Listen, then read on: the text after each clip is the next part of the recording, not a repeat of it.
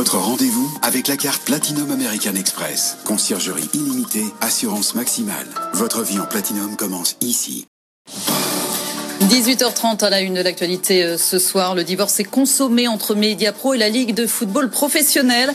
Cette dernière a décidé de mettre fin au contrat avec son diffuseur majeur après deux mois de conflit sur les droits télévisés du championnat de France et donc la fin de la chaîne Téléfoot.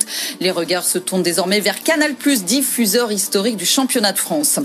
La douche froide pour Sanofi et GSK. Leur vaccin ne sera pas prêt avant fin 2021. Il n'est pas assez efficace pour les personnes âgées. Ils doivent refaire des études, ce qui va entraîner un retard de au trois mois dans le programme de développement à la Bourse de Paris. Le titre Sanofi a terminé en baisse de 3,83%. Un peu d'espoir en revanche pour les stations de ski. Le gouvernement envisage une réouverture des remontées mécaniques à partir du 7 janvier, sous réserve toutefois que les conditions sanitaires le permettent. Il a également annoncé un plan de 400 millions d'euros en soutien aux professionnels de la montagne. Le sommet européen, les 27 se sont mis finalement d'accord pour relever leur objectif de réduction de gaz à effet de serre à la veille du cinquième anniversaire de l'accord de Paris.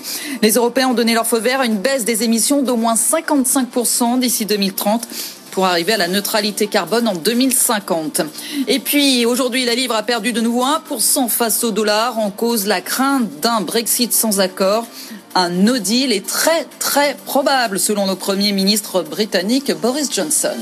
Ce week-end, BFM Business donne la parole aux ETI, ces entreprises de taille intermédiaire au cœur de la relance. Karine Verniol reçoit des dirigeants d'ETI et des acteurs de l'écosystème. Ils expliquent comment, en étant plus agiles et plus humaines, les ETI ont réussi à surfer sur les impératifs liés à la crise. ETI, le défi de la reprise, le MAG, samedi à 20h et dimanche à midi sur BFM Business. Votre rendez-vous avec Banque Palatine.